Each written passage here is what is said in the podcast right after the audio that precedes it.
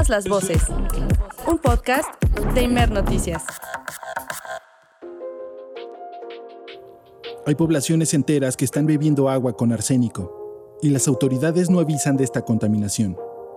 ¿Qué consecuencias tiene para la salud? ¿Qué causa la presencia de este mineral en el agua?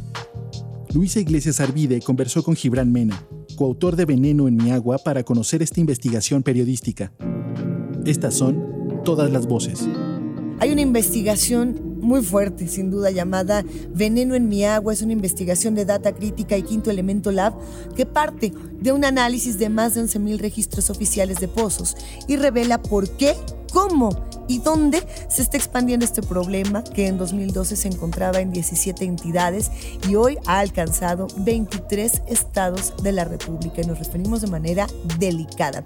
Una investigación escrita por Patricia Curiel y por Gibran Mena. Gibran se encuentra en la línea para saludarnos. Él es periodista, por supuesto, de Quinto Elemento Lab. ¿Cómo estás, Gibran? Muy buen día.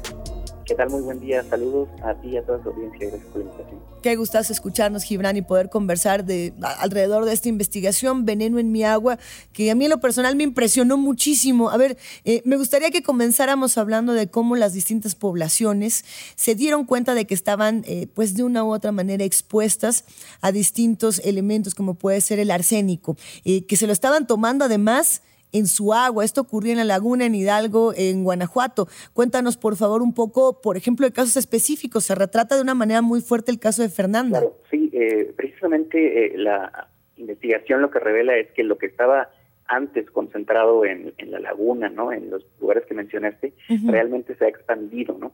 El caso de Fernanda Ibarra ocurre en eh, La Paz, Baja California Sur. Sí. Y eh, un, punto medular que tocas es cómo se entera la gente que está bebiendo arsénico. Y en el caso de Fernanda y de su mamá Claudia González, una defensora del agua y del territorio, fue fortuito. Eh, investigadoras, eh, una investigadora y un investigador realizaban un estudio académico en la zona y hicieron pruebas, pruebas en la orina de las personas. La mayor parte de las personas a las que le hicieron las, las pruebas en los planes de Baja California salieron en sus resultados como que excedían eh, los niveles de riesgo que se puede tener de arsénico en el cuerpo, ¿no? ¿Cuál tendría que ser un, nivel más o menos normal para entender la sobreexposición y, el riesgo que estaba corriendo esta población? Hay, distintas mediciones para, depende del fluido, ¿no? Hay una medición para la sangre, hay una medición para la orina, pero eh, la medición que es eh, estándar universal es, es el contenido de arsénico en el agua. De acuerdo con la OMS, debe haber 0.01 miligramos por litro, también se, se menciona como 10 microgramos por litro. Eh, todas las zonas que retratamos en la investigación exceden este nivel de 10 microgramos por litro, pero ojo, este, este nivel es permitido en México en el agua corriente, no así en el agua embotellada, pero en el agua corriente que mucha gente bebe y con la que mucha gente cocina, es permitido tener hasta el doble de los 10 microgramos por litro. De acuerdo con la OMS, esto eh, en, décadas de exposición, pues de estarlo bebiendo genera cáncer, eh, cáncer de piel, cáncer de pulmón, cáncer de hígado, amputaciones, eh, enfermedades irreversibles muy graves. ¿Por qué en México se permite? Eh, ¿por, qué si está documentado estos riesgos es, permitido de una manera natural en el agua que corre, Gibran? Ha habido varias propuestas de actualizar la, norma mexicana que rige sobre el agua potable y no ha avanzado la norma, ¿no? Sí si, si avanzara la norma, lo que vemos en el mapa que presentamos en la investigación es, es, un mapa que incluye estas 24 entidades en, riesgo, ¿no? Municipios de, estas 24 entidades. Y lo que se ve, eh, digamos, lo que se veía al actualizar la norma es el estado realmente de la crisis de calidad del agua que hay en, en México, ¿no?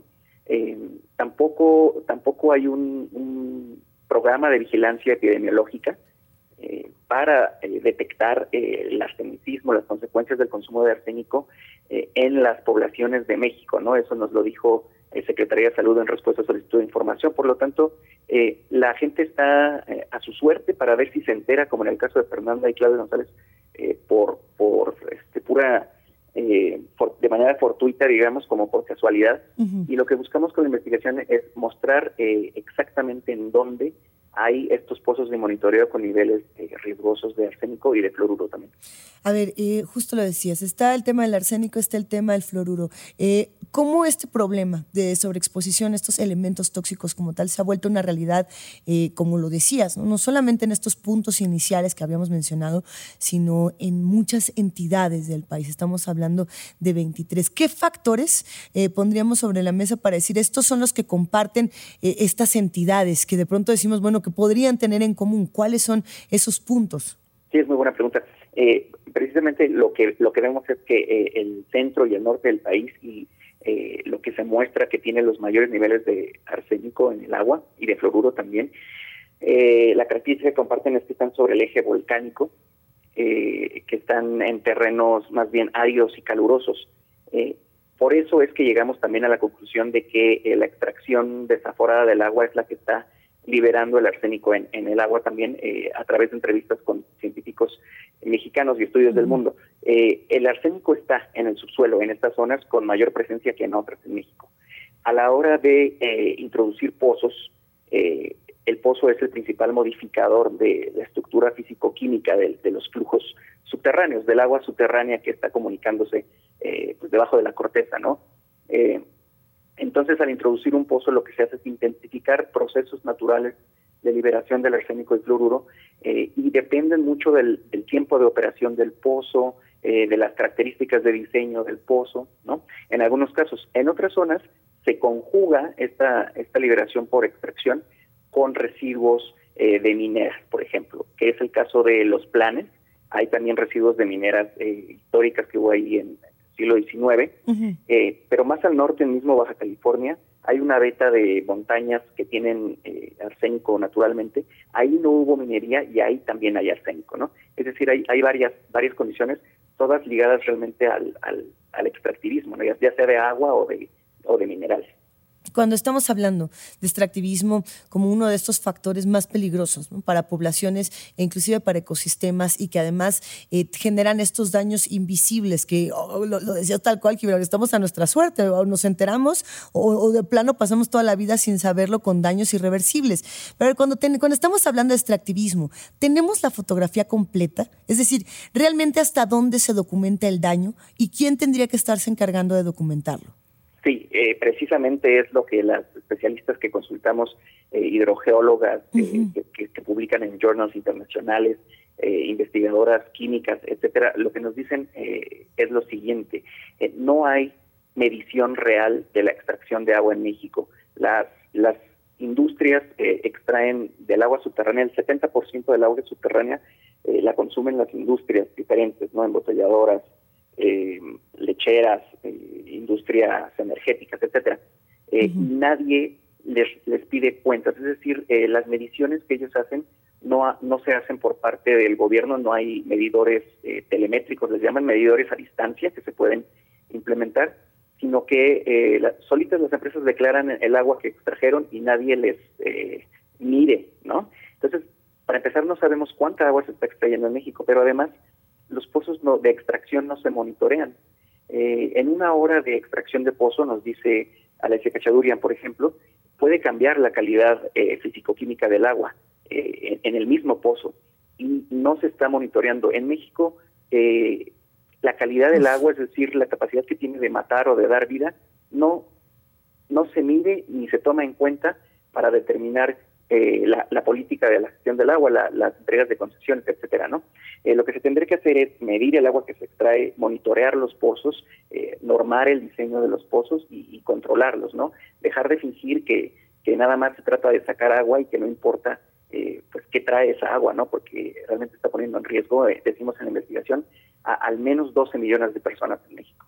A ver, mencionabas Baja California y, hablando de Baja California, a mí siempre me viene a la mente este proyecto, ¿no? Constellation Brands, que apenas eh, justamente se decía, bueno, ya no va en Mexicali, ahora se va a mover, si no me equivoco, a Veracruz, ¿no? Y, pensamos en distintas empresas y pensamos en los intereses de las corporaciones que no sé qué tanto les, importe o no si las poblaciones alrededor de, eh, pues sí, estos espacios de extracción puedan padecer o no. Eh, pues este tipo de padecimientos irreversibles. ¿Qué soluciones? ¿Qué es lo que se propone desde esta investigación? Y, no solamente afecta a la, población, que, ya es pues lo primordial, eh, la salud de, las personas, sino que incluso afecta a la propia industria. En una solicitud de información nos entregaron un análisis de bebidas mineralizadas, Peñafiel, que se, vendían, ah, se vendieron en Jalisco, y la, la botellita que se compra en la tienda excede la norma para agua embotellada de arsénico. Es decir, están incluso minando sus propios productos, digamos, en algunos casos. Eh, y las, las soluciones, eh, realmente hay un abanico de soluciones. Ahí perdóname que me detenga un momento, aquí. Una cosa es, a ver, abres la llave y tiene arsénico por culpa de la extracción. Esa es una. Y otra es, me compro una botella de agua y pienso que porque estoy pagando, que además el agua no se debería cobrar, pero esa es otra discusión. Compro mi botella de agua, de agua gasificada, etcétera, y ahí también me voy a encontrar el arsénico. Exactamente, eso le ponemos ahí el, análisis que hubo de dos botellas mineralizadas de, agua mineralizada de 600 mililitros, una en Jalisco y otra en el Estado de México, y eso es lo que dicen, que, supera la norma y además eh, que tengamos noticia no le avisaron a nadie. A nadie le dijeron, los de Peñafiel no le avisaron a nadie. Pasábamos a las, a las soluciones, Gibran, y parte de lo que además dice tal cual esta investigación es que lo que proponen los expertos es muy complicado, eh, eh, asume una suerte de cirugía mayor, ¿es así?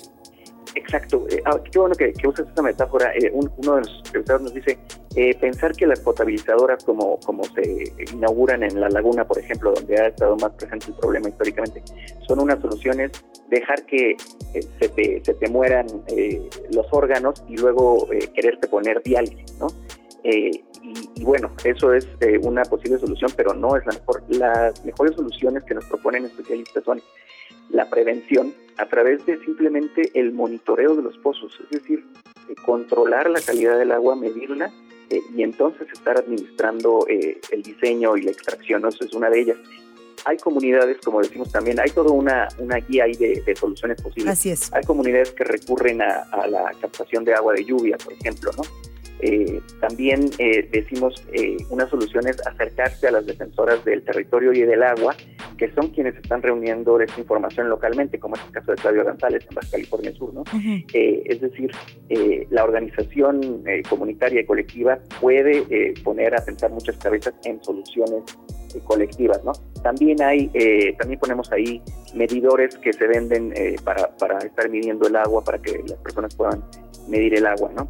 Eh, pero realmente la solución de fondo es eh, pues el cambio de la gestión del agua y pues aprovechando para mencionar que no se ha aprobado la ley general del agua, la, ley general de agua y entonces eh, realmente el agua se usa como como insumo del, del de la productividad económica, pero es hora también de pensar en la salud de, de la gente y poner en la balanza si vale más el desarrollo económico o la vida, ¿no?